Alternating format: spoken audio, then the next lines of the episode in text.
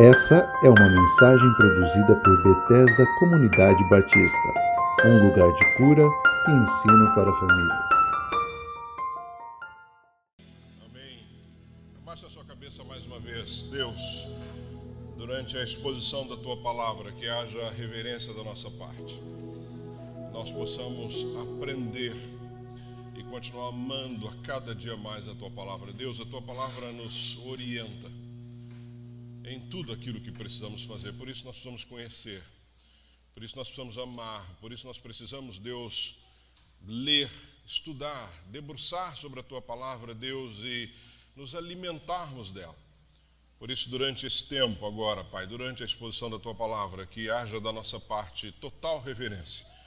Que o Senhor fale conosco, como já tem falado através dos louvores. Fale conosco agora através da tua palavra. Ajuda-nos, Pai, a ensinar e a viver a tua palavra. É assim que eu oro, agradecido ao Senhor por, pela oportunidade, por mais uma vez podermos abrir, como eu sempre digo, com toda a liberdade, Pai, aqui no nosso país e estudar a tua palavra. Mas ajuda-nos, Pai, a não só ouvir e estudar, mas acima de tudo a obedecer, colocando em prática.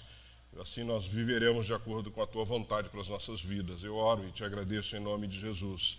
Amém. Amém. Amém. Sente-se, queridos, por favor.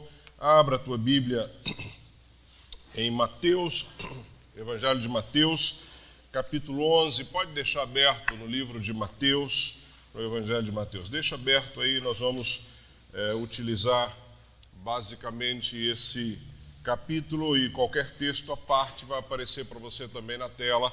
E aí você não precisa, é, às vezes, ficar buscando aí na sua Bíblia, é? mas prestando atenção na mensagem. Mateus capítulo 11, deixa aí aberto. Eu preguei há dois domingos atrás, o tema da mensagem foi Ouse Ser Diferente, baseado em Daniel. Se você esteve aqui ou assistiu online, você deve lembrar.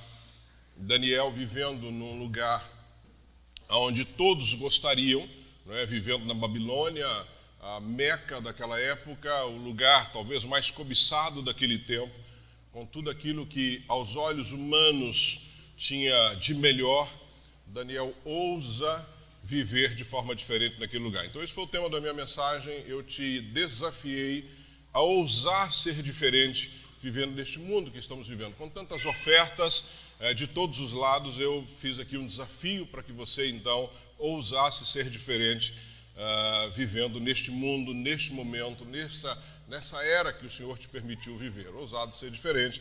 Domingo passado falei sobre somos mais que felizes, não é? Baseado nas bem-aventuranças. Então mostrei é, que quando somos mansos, e aqui no sentido de ter uma vida sobre o domínio do Senhor, sobre a direção do Senhor, nós somos mais do que felizes. Mostrei para você ah, talvez aí a contradição entre a felicidade que o mundo define e a felicidade que a Bíblia eh, nos mostra, que é muito melhor para nós. Então, duas mensagens ah, com um conteúdo diferente, com um enfoque diferente, mas sempre te desafiando ah, de alguma forma a viver o Evangelho de todo o coração, a crer nas promessas do Senhor a partir dessa palavra. E hoje o tema da minha mensagem, encontrando descanso para a alma. Então eu quero hoje especificamente analisar com vocês como é que nós podemos descansar, como é que nós podemos então, vivendo na dependência do Senhor, viver no meio de tanta dificuldade nós estamos vivendo, mas descansando, descansando a nossa alma, descansando no Senhor. E o texto referência aí em Mateus no capítulo 11 são os versos 28 a 30. Vai, eu vou estar lendo aqui na NVI, vai aparecer para você também na tela. Jesus diz assim: Venham a mim todos os que estão cansados e sobrecarregados, e eu lhes darei descanso. Tomem sobre vocês o meu jugo e aprendam de mim, pois sou manso e humilde de coração, e vocês encontrarão descanso para suas almas. Pois o meu jugo é suave e meu fardo é leve. Pois o meu jugo é suave e meu fardo é leve.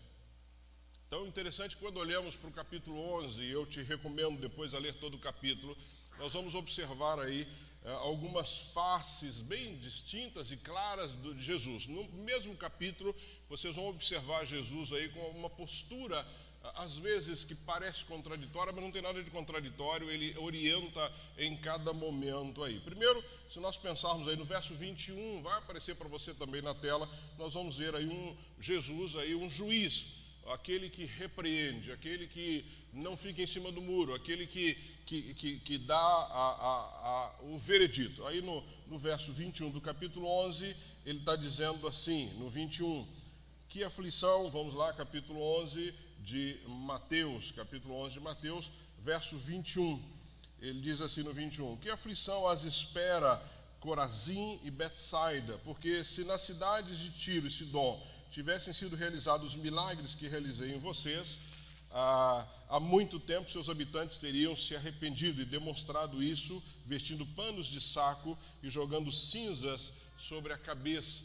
Aqui é interessante porque Jesus está se referindo então a duas cidades muito conhecidas naquela região. Inclusive, só para você entender, Corazim ficava ali aproximadamente 3 quilômetros de Carfarnaum, uma das cidades que Jesus mais esteve é em Carfarnaum, por exemplo, que tem a, a, casa de Pedro. E os historiadores dizem que ali Jesus, durante muito tempo, permaneceu. Então, Cafarnaum, uma cidade, Corozinha outra e Betsaida outra. São três cidades que ah, nós poderíamos chamar, e os historiadores chamam de triângulo evangélico. Boa parte do ministério de Jesus foi realizada ali naquela região. Eu tive a oportunidade com a Tonia de conhecer Cafarnaum. É muito interessante você conhecer uma cidade que ainda mantém as ruínas não é, daquela época e você entender, pensar, estando ali, que Jesus esteve naquele lugar, caminhou por aquele lugar. Estivemos lá na casa onde eles alegam que é a casa onde Pedro vivia, que Jesus permaneceu por bastante tempo ali. Então, quando o Senhor está aqui como um juiz repreendendo essas cidades, essas duas cidades onde, onde muitos milagres de Jesus haviam sido feitos e, aquelas, e aqueles homens, os moradores daquelas cidades, não se convertiam, não entendiam o que Jesus estava fazendo, apesar de ver tantos milagres da parte dele. Então ele está dizendo: olha, se lá ah, aí, houvesse na cidade de, de, de, de, que ele está, desculpa, que ele está colocando aqui, ele está citando. Ah, Vamos lá, me ajuda aí. Ele está citando aqui duas cidades anteriores, Sodoma e Gomorra, se eu não me engano. Ele está dizendo se na cidade de em Ciro tivessem sido realizados tantos milagres, eles não teriam sido destruídos. Ou seja, ele está fazendo uma referência. Quando você então tem aí uma, uma situação de milagres de, de, de, do que o Senhor está fazendo, nós temos visto isso muito hoje. Né? O Senhor está agindo, o Senhor está fazendo e muitos estão apáticos a isso. Né? Eu, eu, vejo que na pandemia muitos de nós oramos pedindo a Deus que nos preservasse, que nos desse vida, queríamos servi-lo e muitos ainda continuam apáticos e não servindo o Senhor. Então ele, ele faz um alerta aqui é, sobre essa situação. Então aqui, é, é, Jesus está no capítulo 11, neste momento, como um juiz, um juiz que repreende aqueles que não estão é, vivendo de forma correta. Existe uma ilustração que fala que um juiz na Índia estava indo para o tribunal e quando ele estava a caminho do tribunal, ali na, na Índia, ele vê um garoto atravessando um trilho de trem e que seria atropelado. E esse juiz corre imediatamente, salva esse garoto, salva a vida desse garoto, e depois ele continua indo para o tribunal, e chegando ao tribunal, ele então julga e dá uma pena de morte para uma pessoa que tinha cometido um crime grave. É isso é uma orientação da parte do Senhor. O nosso Senhor, Ele é salvador. O nosso Senhor, Ele é, ele é justo. O nosso Senhor, Ele nos resgata. Mas nós vamos entender essa caminhada. E o que Jesus está, então, orientando aquele povo. Olha, vocês estão vendo milagres, vocês estão presenciando milagres, mas não há na vida de vocês nenhum tipo de mudança. Então, esse é o, o, o que repreende, o juiz que repreende. Um segundo ponto que ele fala é o filho que se alegra, aí no 25, quando ele está dizendo aí no verso 25 do capítulo 11. Ele diz assim: olha. Naquela ocasião, Jesus orou da seguinte maneira: Pai, Senhor dos céus e da terra, eu te agradeço porque escondeste essas coisas do que se consideravam sábios e instruídos e as revelastes aos que são como criança. Sim, Pai, foi do teu agrado fazê-lo assim. Então, Jesus está mostrando aqui é, para aqueles que estavam ali com ele, para nós nos dias de hoje, né, essa incompreensível sabedoria de Deus que esconde dos sábios mas nos chama a viver como crianças. E aí, quando você vai é, conhecer um pouco mais ali da tradição da sabedoria judaica, eles diziam que a, a, a, na tradição que a sabedoria, a verdadeira sabedoria, não era para aqueles que proclamavam o seu próprio entendimento, mas para aqueles que tinham temor a Deus. Então Jesus está dizendo aqui para esses homens que, olha, o nosso Deus é um Deus de uma sabedoria que nós não podemos conhecer, porque Ele esconde dos sábios, mas Ele vai uh, dar esta informação, Ele vai revelar para aqueles que vivem como uma criança. Então, no reino de Deus, se nós não nos fizermos como crianças, jamais poderemos entrar no reino do céu. É? Essa é a ideia, ou seja, e a ideia de viver como crianças aqui é a simplicidade, é a honestidade, é, é, você não ser alguém arrogante. Não é uma criança é assim, uma criança recebe tudo de bom grado, uma criança pode ficar triste, daqui a pouco está ali fazendo um carinho. Essa é a ideia de um Jesus aqui, é, no mesmo capítulo 11, de um filho que se alegra.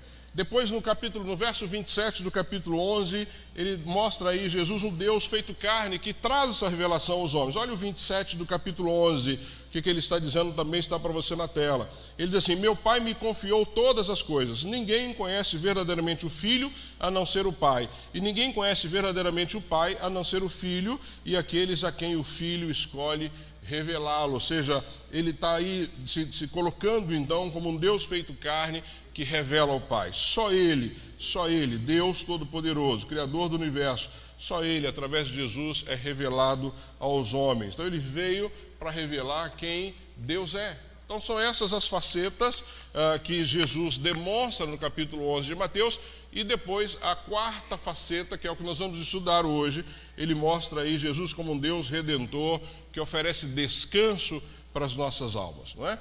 É, é o, o, texto que eu li demonstra muito claro isso, ou seja, ele trazendo aí, depois de todas as orientações, trazendo descanso para a nossa alma. Essa palavra, esse texto, a palavra tem sido algo durante muito tempo que tem acalmado o coração de muita gente, tem trazido calma, tranquilidade e paz por muitos séculos para muita gente.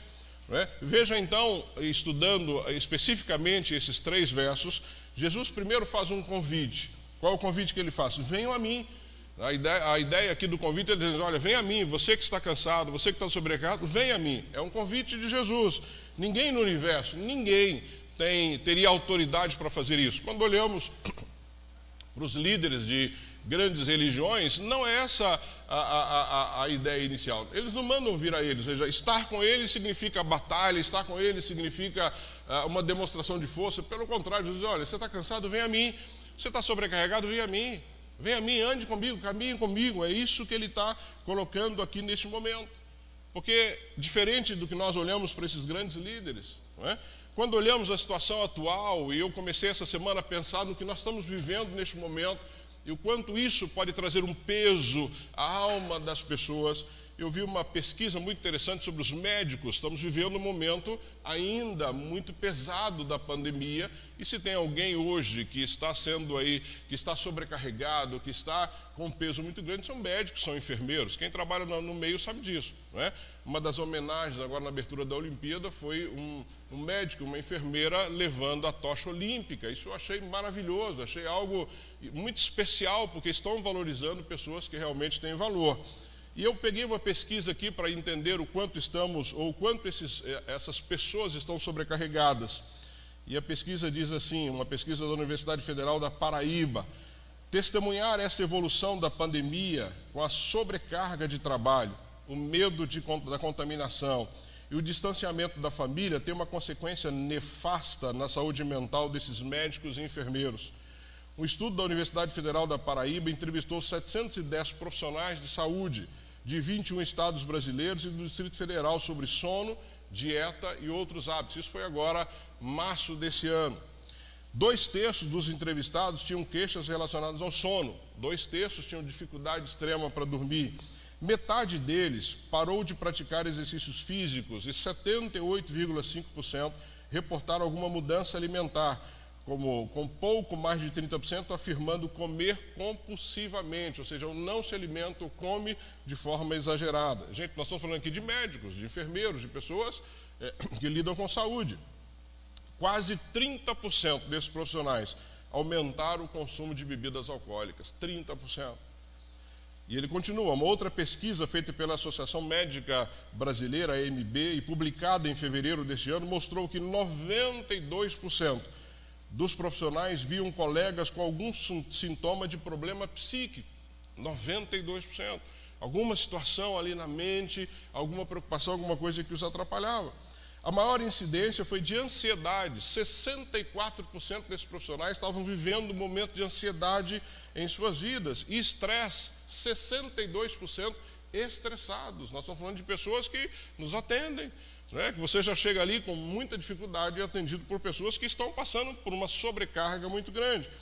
Uma sobrecarga, exaustão, mudanças bruscas de humor e dificuldades de concentração também foram relatadas.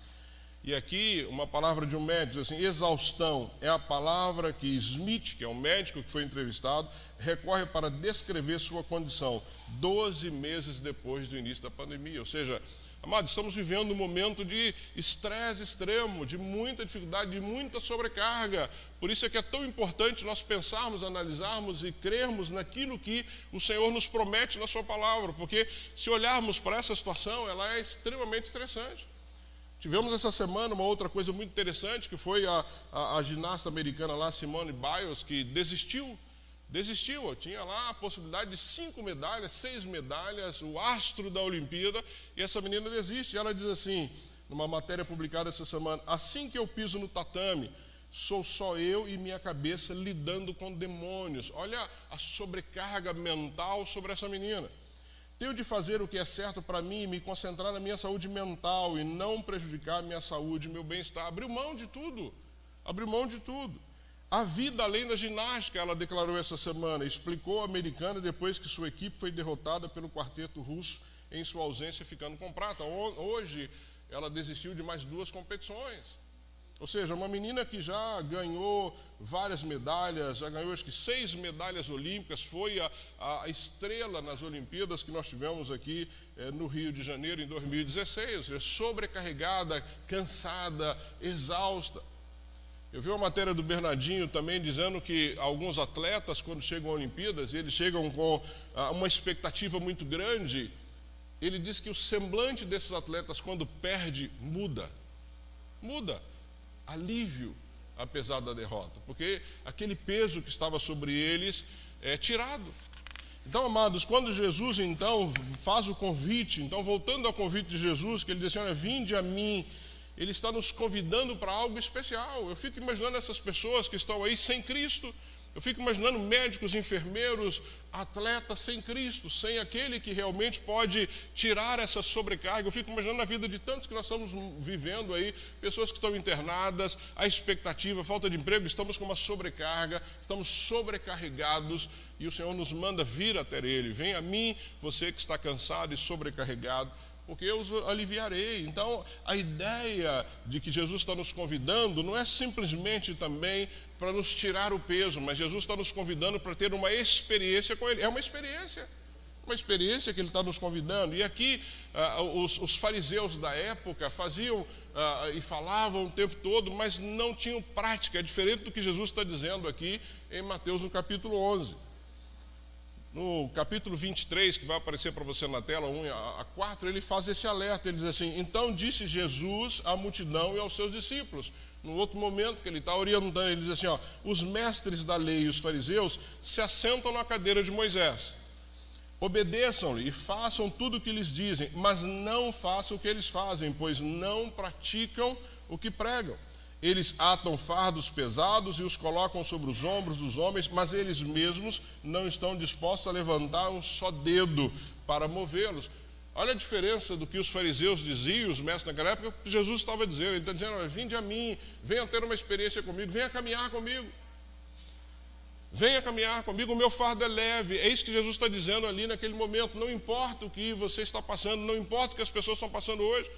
Eu tenho certeza que se um médico, se um enfermeiro, se alguém que trabalha no hospital, ou se um atleta tem Jesus, ele vai passar por isso de uma forma diferente, porque é nele que nós depositamos toda a nossa carga. Essa é a diferença. É isso que ele está dizendo. Então Jesus está nos convidando a ter um encontro com Ele. Um encontro com Ele. Vinde a mim significa que eu vou na direção dele e vou encontrá-lo. E esse convite de Jesus é para todos, indistintamente. Ele não está aqui criando uma, uma, é, uma, um grupo ou outro. Não, é para todos. Vinde a mim, todos. Vinde a mim qualquer um. Vinde a mim aqueles que estão cansados, seja, cansados, sobrecarregados, cansados com o peso do pecado.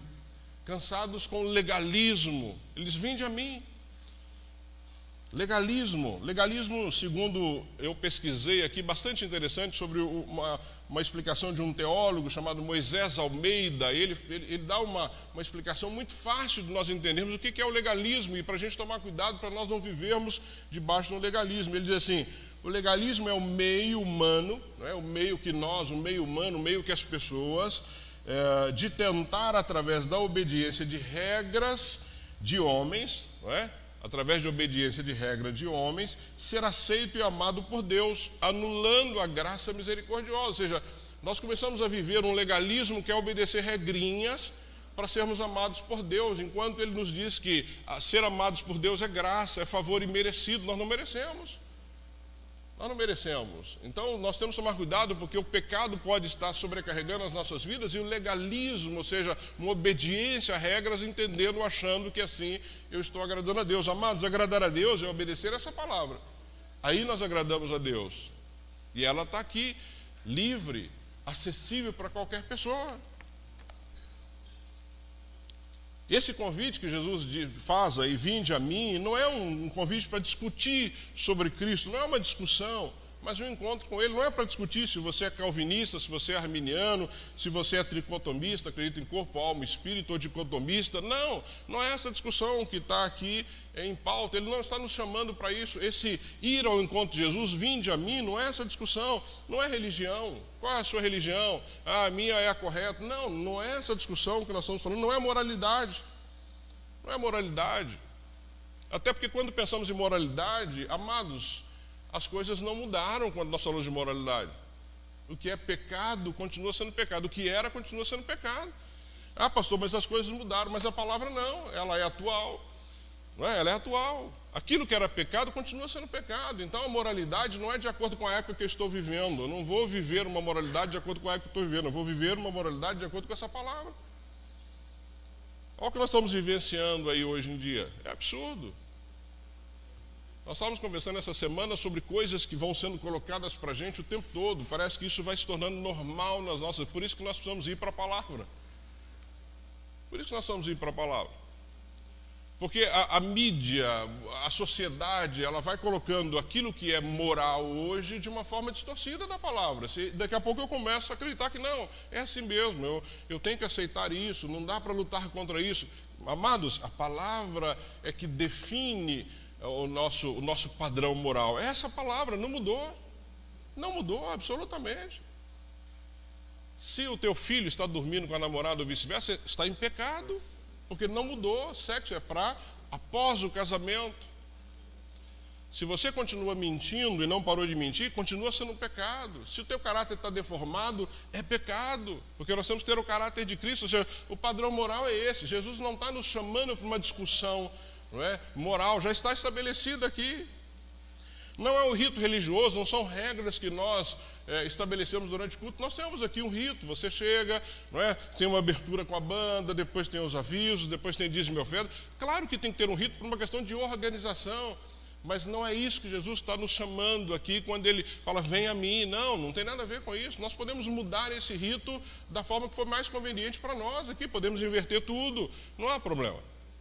Aqui nós tínhamos um anúncio no final, mudamos o meio, ou seja, não é essa questão é, que está sendo chamada, não é caridade, não é discussão de caridade, quem dá mais, quem oferta mais, quem ajuda mais, quem ajuda o pobre, não, isso faz parte da nossa vida. Se você é um discípulo de Jesus e se você se converteu de fato, fazer caridade faz parte da tua caminhada, né? Cuidar daqueles que estão passando por alguma necessidade não é misticismo, não é crer simplesmente nessa relação não é, com o seu Deus. Nós temos uma relação com Deus que não é mística, ela é real. Deus é vivo, está presente. Você pode clamar a Ele sabendo que Ele está contigo. Não é uma relação mística.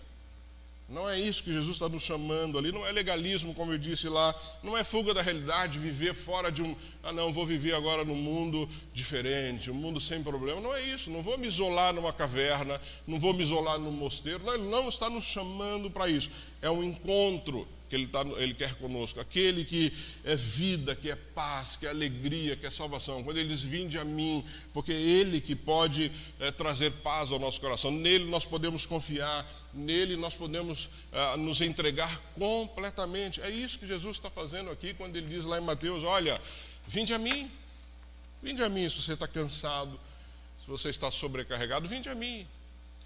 Tem uma experiência comigo, experimente essa caminhada. Segundo, ele nos chama para ter uma experiência, como eu disse com ele, experiência com Cristo.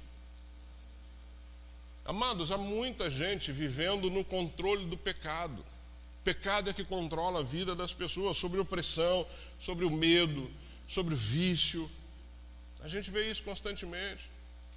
Ele que pode nos libertar disso, ou seja, a escravidão do pecado, quando ele diz todos que estão cansados, cansados de viver uma vida no pecado, cansados de ser escravos.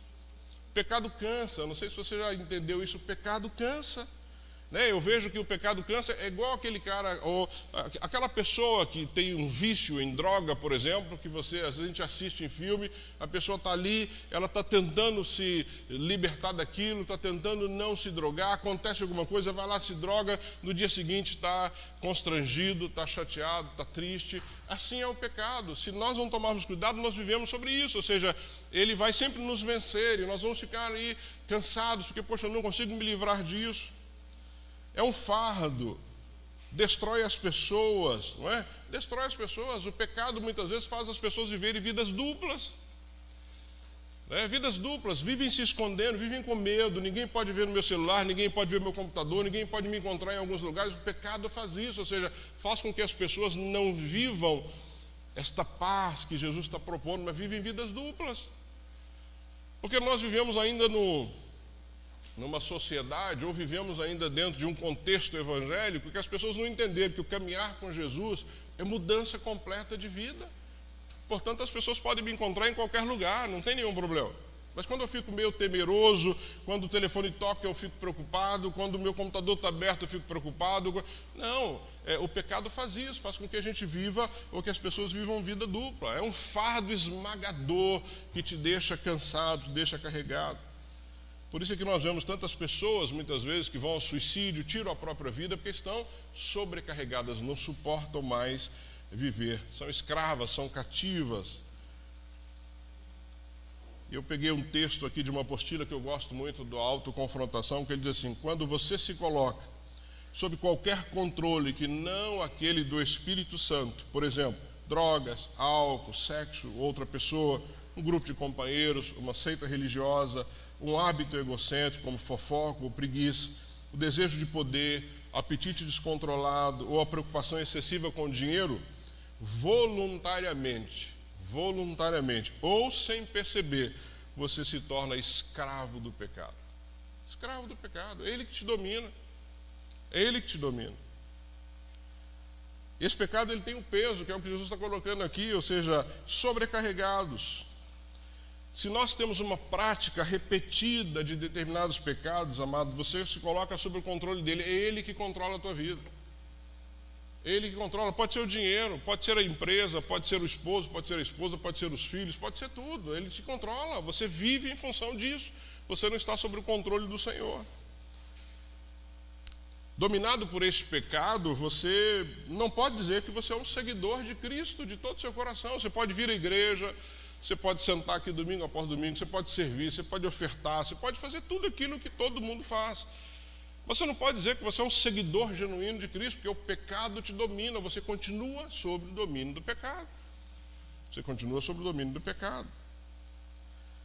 Se você persistir nessa prática, amados, e não der passos bíblicos para vencê-lo, você vai duvidar. Né? Da genuidade da sua salvação. Você vai ter dúvidas sobre isso. Será que eu sou salvo mesmo? Porque eu vivo ah, nessa prática. Se você não der passos bíblicos, que passos são esses? Primeiro, se arrepender. Se arrepender. Estou vivendo no pecado, eu preciso me arrepender desse pecado. Se não me arrepender, não há mudança. Então, o primeiro passo é se arrepender. Segundo passo, pedir a ajuda de Deus. É Ele que vai te ajudar. Ele é o único que tem capacidade para te ajudar a não viver mais na prática do pecado. E terceiro, mudar pensamentos e atitudes. Tem que mudar aqui. Se não tiver uma mudança de pensamento e tudo, não vai mudar nada. Ou seja, se aquilo que me atraía, se aquilo que me leva a pecar, eu continuo fazendo a mesma coisa, vai ser difícil. Tem, tem que ter uma mudança. Tem que ter uma mudança. Aqui eu coloquei algumas. Orando. Orando. Separa um tempo para orar. Está sendo tentado, vai orar. Está fraco, vai orar. Ora, coloca o teu joelho no chão, busca o Senhor, peça ajuda a Ele. Leia a Bíblia, se alimente dessa palavra. Amados, quantos irmãos nossos em volta do mundo gostariam de ter uma palavra, né, a palavra ali disponível? Não tem. A gente sabe de notícias em lugares como a China, que as pessoas pegam uma Bíblia e rasgam as folhas e distribuem. Distribui. Imagina você estar tá lendo aqui, igual nós estamos lendo no capítulo 11, e você quer saber o que acontece na sequência, você, não, você vai ter que esperar não sabe quanto tempo para receber a outra página para você continuar. E nós temos. Leia a Bíblia. Eu te garanto que aqui todo mundo deve ter no mínimo umas cinco Bíblias. No mínimo. Eu tenho, minha sala tem várias embaixo, lá em casa tem várias Bíblias. Agora, na prateleira, o pecado vai continuar me dominando. Leia a Bíblia. Reflita sobre coisas boas, encha a tua mente de coisas boas.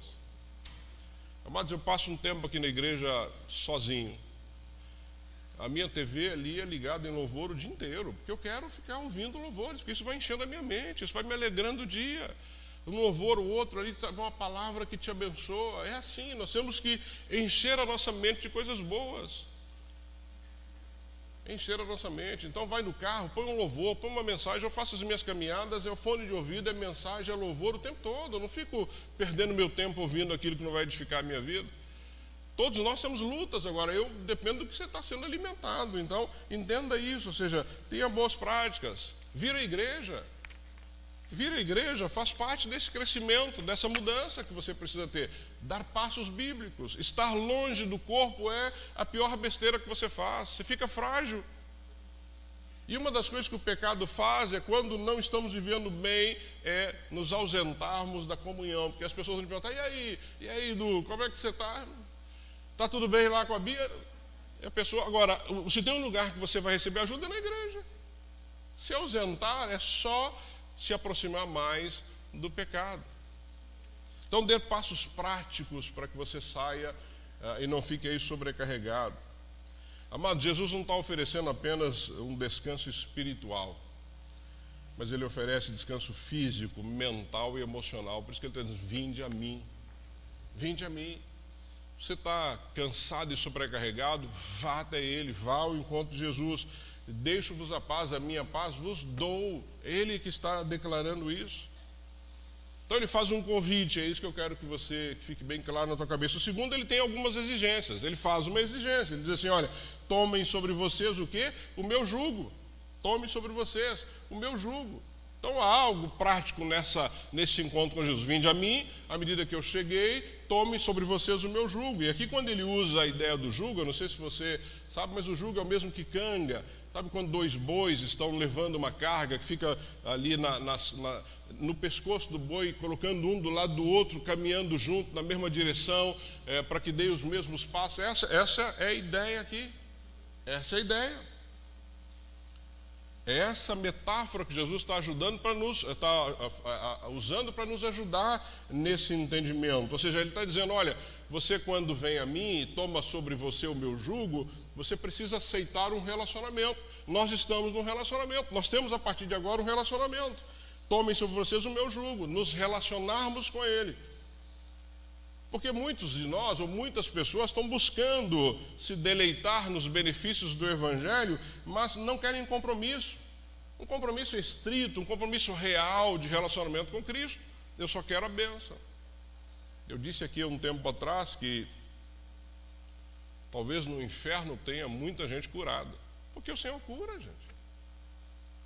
As pessoas querem cura, as pessoas querem ter uma melhora de vida, querem um melhor emprego, querem um melhor casamento, querem tudo, mas não querem um relacionamento de verdade, estrito com Jesus. Quando ele diz: Venha a mim, venha ter uma experiência comigo, né, mas vocês precisam tomar o meu jugo sobre vocês. Muitos desejam conhecer a paz, ter paz no dia a dia, ter perdão, tudo isso é muito justo. Isso pode ser propósito das suas vidas, seja ter uma melhor, melhor emprego, ter um melhor, uma melhor casa, mas precisa ter primeiro compromisso com Jesus, de fato, é isso que ele está nos convidando aqui. Amados, não há cristianismo sem compromisso real com Jesus, não há. Não há. Não queira ser um discípulo de Jesus se você não quiser se relacionar com Ele. Você precisa querer caminhar com Ele, você precisa dar passos nessa direção. Você precisa analisar o que não está de acordo na minha vida e ter uma mudança, dar passos nesse sentido.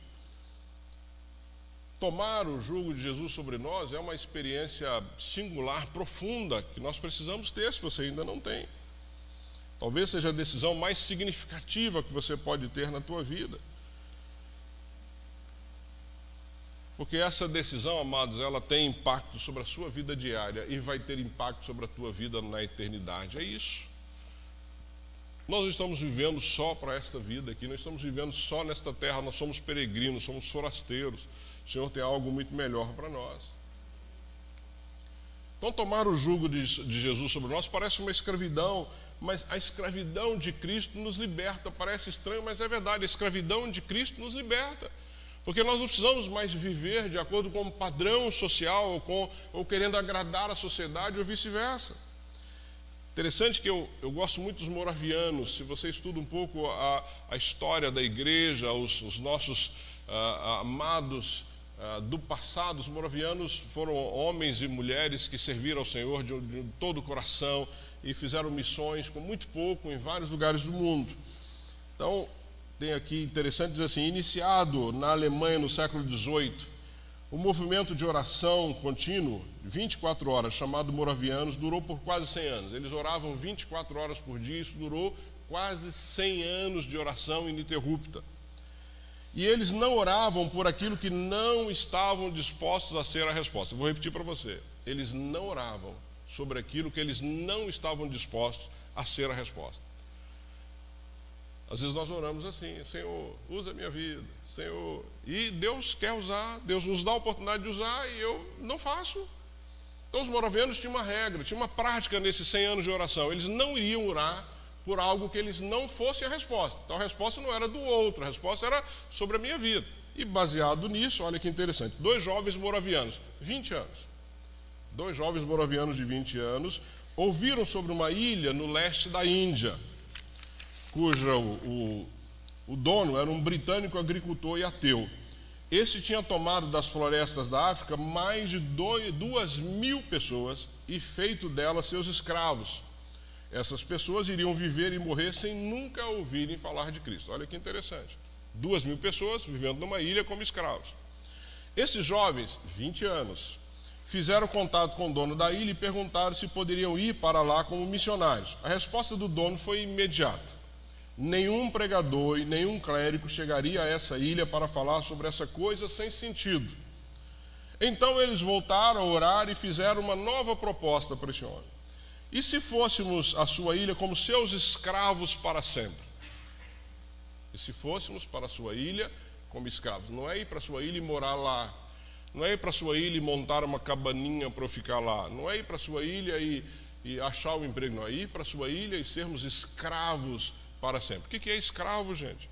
Você não tem poder sobre a sua vida. Você vai trabalhar diariamente, todos os dias. Não tem sábado, não tem domingo, não tem feriado, não tem nada disso. É isso que eles se propuseram. Se nós, e se fôssemos a sua ilha como seus escravos para sempre? O homem disse que aceitaria, mas não pagaria nem mesmo o transporte deles. Eu aceito, mas nem o transporte de vocês eu vou pagar. Então os jovens usaram o valor de sua própria venda para custear a sua viagem. Então, quanto você paga por nós? Eu pago 100. 100 paga a viagem, paga, então nós vamos. É isso que eles fizeram aqui. No dia que estavam no porto e se despedindo do grupo de oração e de suas famílias, o choro de todos era intenso, pois não sabiam, pois sabiam que nunca mais veriam aqueles irmãos tão queridos. Quando o navio tomou certa distância, eles dois se abraçaram e gritaram suas últimas palavras que foram ouvidas: que o cordeiro que foi imolado receba a recompensa do seu sofrimento. Vou repetir: que o cordeiro que foi imolado receba a recompensa do seu sofrimento. Esse era o lema dos moravianos. E esses dois jovens foram, com certeza, e devem ter levado muitos daqueles escravos a Cristo. E você vai encontrá-lo no céu. Encontrá-lo no céu. Ou seja, você está orando e você é a resposta para a sua oração daquilo que você está pedindo. Ou seja, se você vai orar, amados, por algo que você não quer ser resposta, não ore. Não ore, porque você vai ter dificuldade com isso. Ou seja, nós não devemos orar se não estamos dispostos a ser a resposta por aquilo que estamos orando. Efésios capítulo 3, verso 20 diz assim: Aquele que é capaz de fazer infinitamente mais do que tudo que pedimos ou pensamos, de acordo com o seu poder que atua em nós. Ou seja, o Senhor pode fazer muito mais através da sua vida, agora você precisa estar disposto. Você precisa estar disposto. Então, amados, o jugo de Cristo é um sinal de liberdade. O que aconteceu com esses jovens moravianos? Ah, pastor, mas eles foram ser escravos. Livres. Livres. Numa ilha onde eram escravos, mas eles, a partir daquele momento, eles tinham toda a liberdade para fazer o quê? Pregar, levar as boas novas, levar pessoas a Cristo. Era isso. Eles não tinham outro propósito de vida, eles não queriam outra coisa. Então, quanto mais escravo de Cristo você é, mais livre você vai se sentir. Entenda isso. Mais livre. Seja escravo de Cristo. Consulte a Ele todos os dias do que você vai fazer, de que forma você vai fazer, como você vai fazer. Seja escravo de Cristo. Você será livre. Você não vai ter mais que ficar preocupado em agradar. Você não vai ficar mais preocupado em viver um padrão social para todo mundo te achar legal, para todo mundo te ah, olha fulano. Não, seja escravo de Cristo, viva de acordo com aquilo que ele coloca no seu coração. Nós não estaríamos falando desses dois jovens, que nós nem sabemos o nome, mas o Senhor sabe se eles não tivessem tomado uma decisão como essa. E vários outros, você estudar a história dos moravianos, você vai ficar encantado. Esses homens muitas vezes pediam um chinelo, porque não tinha. Senhor, me dá um chinelo, me dá uma sandália para eu sair por aí pregando o Evangelho. É isso. Tomar o jugo de Cristo é tornar-se discípulo de Jesus discípulo de Jesus, é submeter-se a Cristo. Lembra? Daniel, ser manso, submeter-se a Cristo. É isso. É assumir uma responsabilidade com Cristo. Tomem sobre vocês o meu jugo. Jugo também fala de serviço sobre o senhorio do Senhor, de caminhar e servir sobre o senhorio dele. Da mesma forma que os bois estão caminhando ali, caminhando ali com esse jugo, nós temos que caminhar junto com o Senhor, servindo, ligados a Ele, servindo no reino. Temos que caminhar nessa direção. É Ele que nos capacita e nós precisamos responder a Ele sobre esse amor demonstrado por nós. Ele faz um convite: vem a mim. Ele exige de você uma experiência. Tome sobre vocês o meu jugo. E há um desafio aí na sequência do texto, que é aprendermos, um desafio ao aprendizado. Tomem sobre vocês o meu jugo, aprendam de mim, aprendam de mim.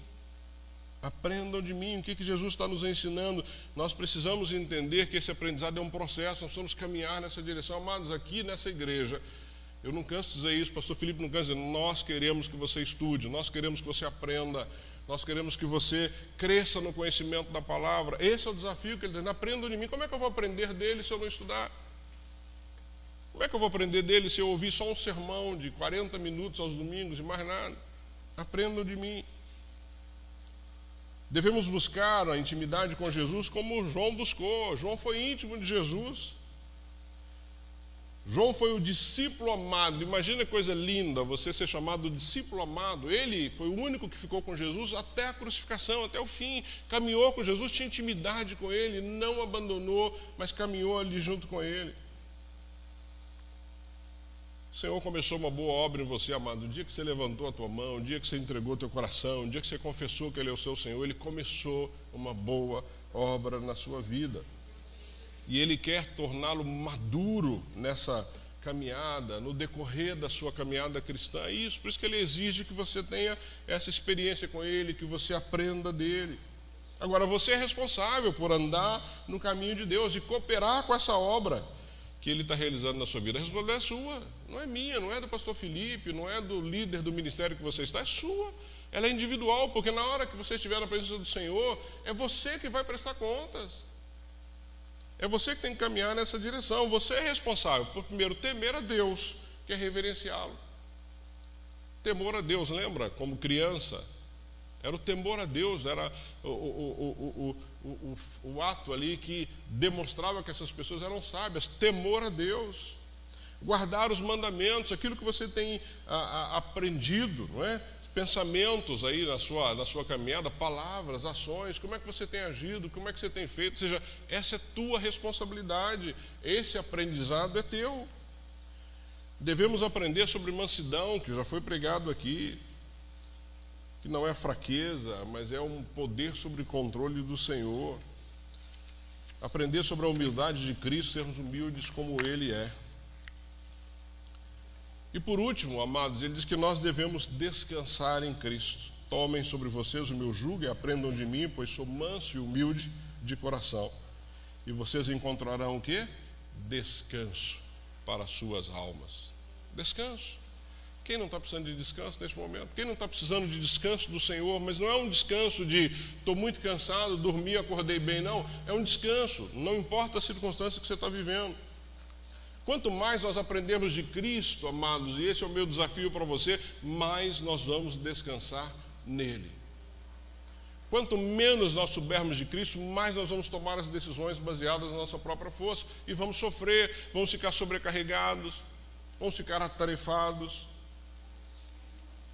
Quanto mais intimidade nós tivermos com Cristo, mais descanso nós vamos ter para as nossas almas. Eu vou repetir para você quanto mais intimidade nós tivermos com Cristo, mais descanso você vai ter para a sua alma.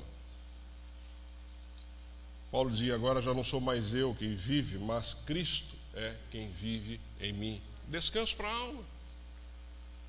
Descanso para a alma.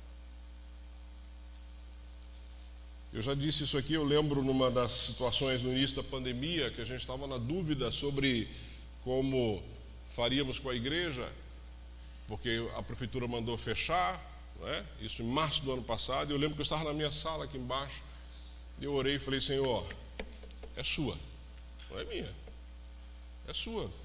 Eu só estou aqui para cuidar, para administrar, mas a igreja é sua. Então o recurso tem que vir, nós temos que ajudar as pessoas nessa caminhada, mas é sua.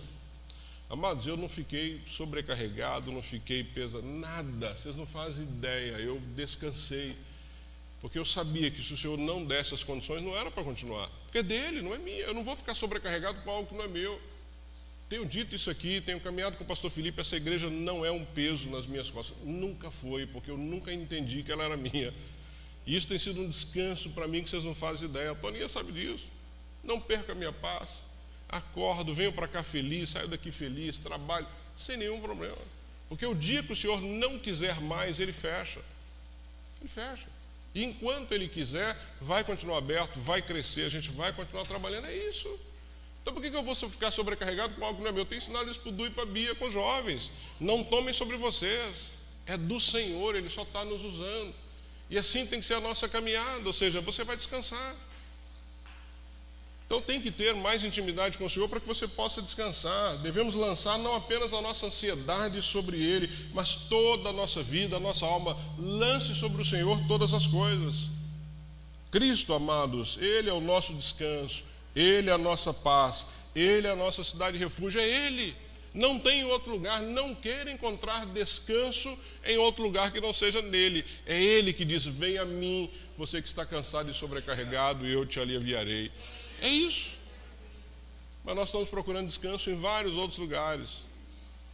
Nós estamos procurando descanso em outras circunstâncias, estamos procurando descanso nas pessoas, estamos procurando descanso na internet, estamos procurando descanso. É no Senhor, é isso que ele está dizendo. A ideia aqui de, dessa caminhada de descanso com o Senhor é colocar, é a nossa fé, é colocar toda a nossa alma, é colocar o peso, o fardo, é colocar a nossa vida sobre Cristo, sobre Jesus. Tem uma ilustração interessante aqui de um tradutor da Bíblia.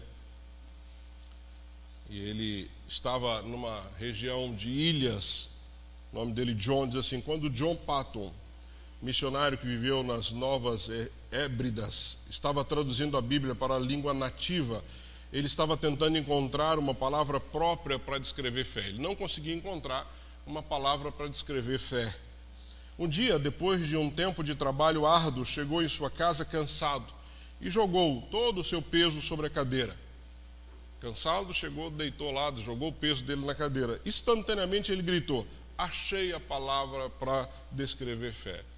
É jogar o seu peso no Senhor, é descansar, sabe? É tomar sobre si o seu jugo, porque ele é leve, porque ele é suave. É isso.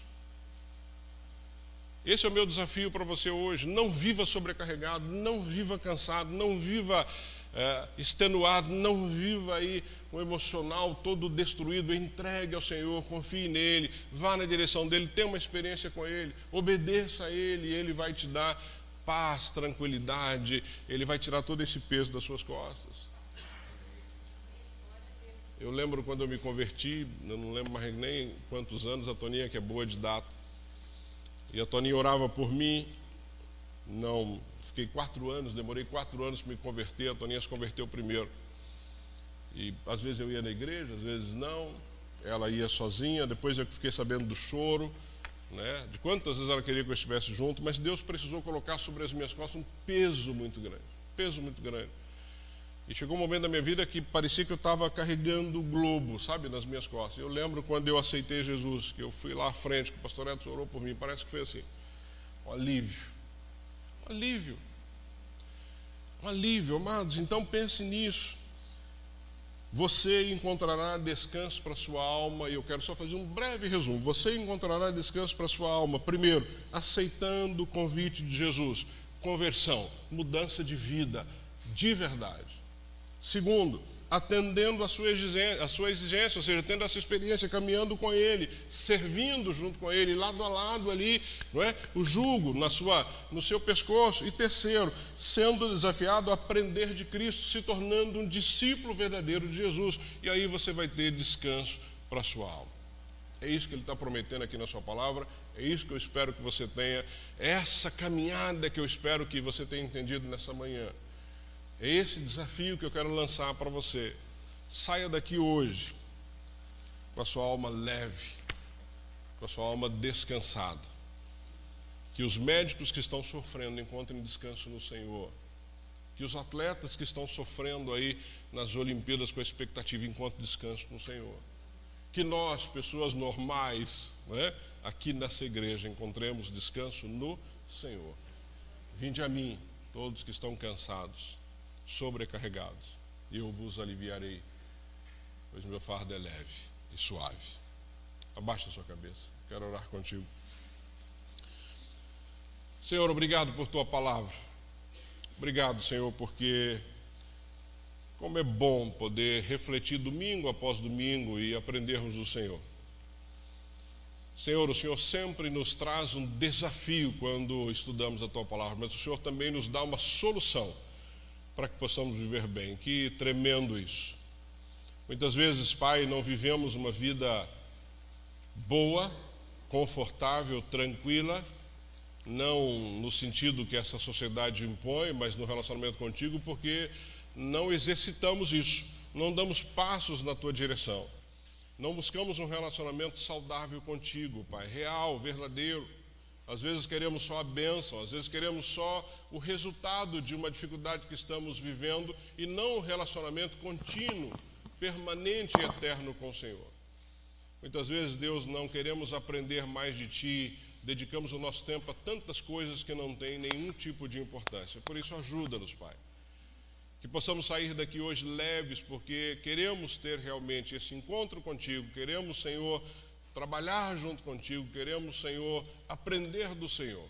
Por isso, se tem alguém aqui, Deus, nesta manhã, ou aqui ou em casa, sobrecarregado, cansado, Pai, que o Senhor traga alívio sobre as suas vidas, mas que eles entendam que isso é uma caminhada, que é necessário dar passos na direção desse encontro contigo. Ajuda-nos, Pai, a não olhar para a tua palavra como algo que não queremos obedecer, como os moravianos, que quando estivermos orando, que estejamos dispostos, Pai, a sermos a resposta para a oração. Porque o Senhor usa pessoas, o Senhor usa vidas e o Senhor pode usar as nossas vidas. Que nós sejamos resposta, sim, para tudo aquilo que estamos buscando. Que o Senhor possa usar as nossas vidas como usou dos moravianos, que entenderam que ser escravo do Senhor é ter total liberdade.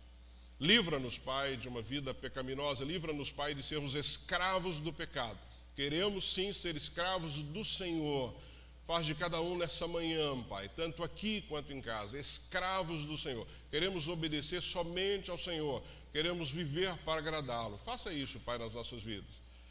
É assim que eu oro, pedindo que o Senhor enche o coração de cada um nessa manhã de paz, de refrigério. Em nome do Pai, do Filho e do Espírito Santo. Amém, amém e amém. Amém, queridos.